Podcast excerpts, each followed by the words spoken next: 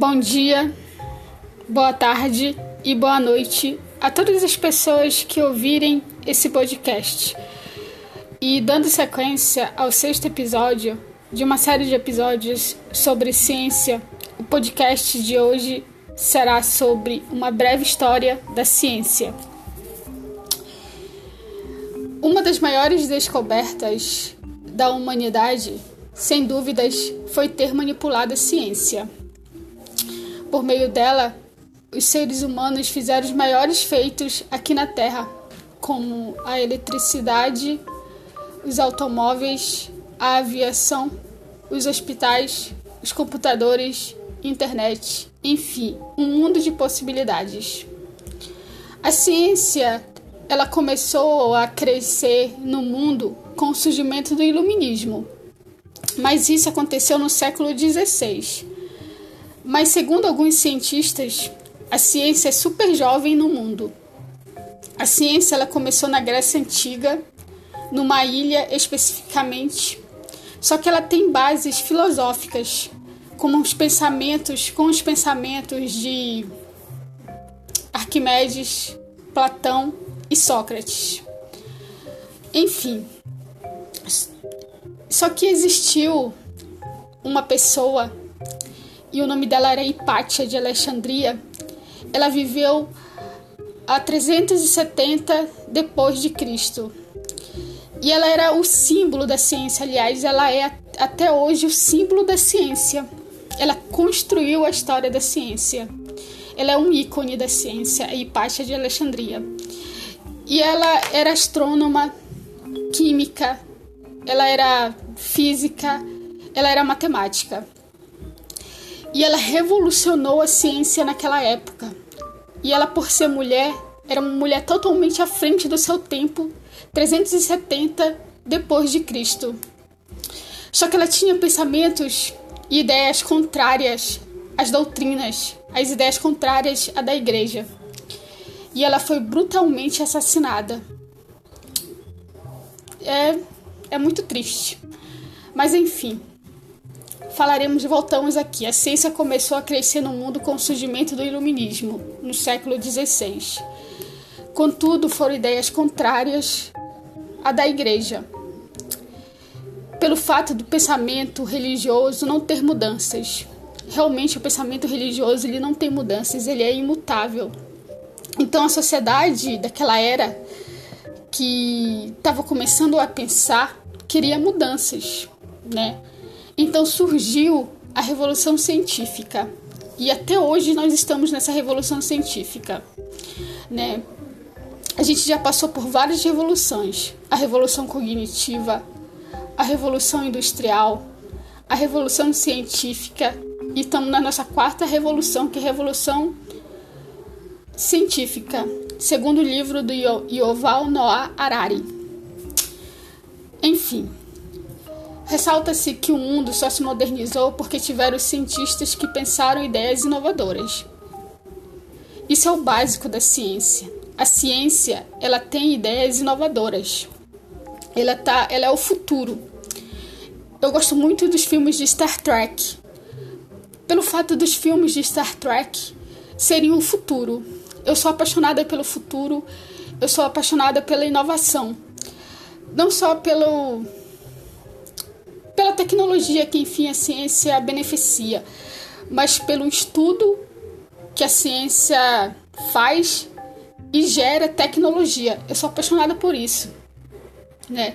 Então, nos filmes de Star Trek tem isso: tem a matemática, tem a física, tem a biologia, e esse produto gera tecnologia dentro de Star Trek.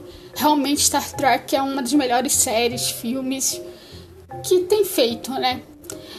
É, então, existem cientistas no mundo e existem e existiram pessoas que empurraram a raça humana para frente. Eu gosto dessa palavra, empurram a raça humana para frente. Steve Jobs usava muito essa palavra. Eles empurram a raça humana para frente. Quem? Os cientistas. Eu vou listar um número de cientistas aqui que empurram a raça humana para frente, que empurram e empurraram. Por exemplo, Nikola Tesla. Ele empurrou a raça humana para frente com o estudo da eletricidade. Michael Faraday empurrou a raça humana para frente com o estudo do que?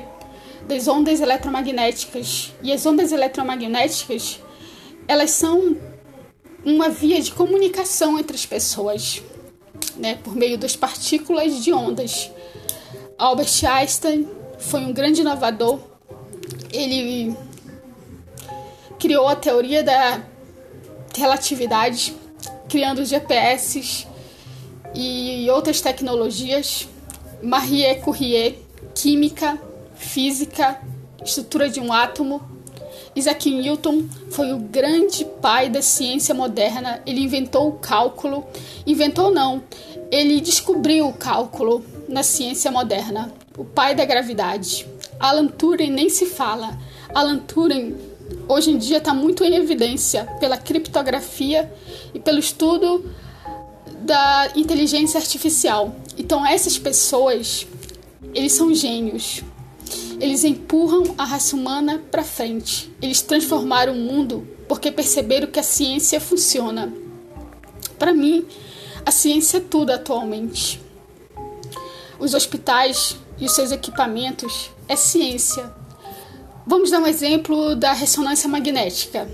É um estudo, foi um estudo feito pelo Niels Bohr de mecânica quântica que realizou o aparelho ressonância magnética. Aquele aparelho de ressonância magnética que detecta é, o nosso corpo, ele é pura física, pura física, pura física, pura física. Desculpa eu repetir. A física a física, a química, a matemática a biologia, elas estão realmente transformando o mundo, o estudo delas. As ciências em geral, as ciências naturais. Eu acho de grande relevância falar de ciência atualmente, porque nós estamos passando por uma revolução tecnológica. Isso de fato é real, segundo os livros de Yuval Noah Harari. Nós estamos passando por uma revolução tecnológica.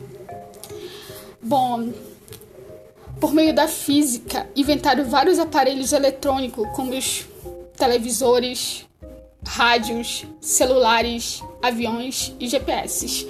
Bom, eu gostaria de falar do GPS, porque eu falei num podcast passado que GPS era uma criação da efeito fotoelétrico, do efeito fotoelétrico, mas não é.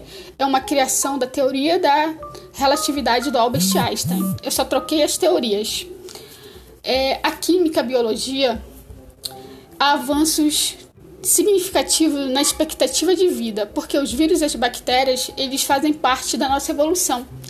Então, quando, nós, quando os cientistas estudam a química e a biologia por meio de vírus e bactérias, descobrem vacinas e aumenta, consequentemente, a expectativa de vida dos seres humanos.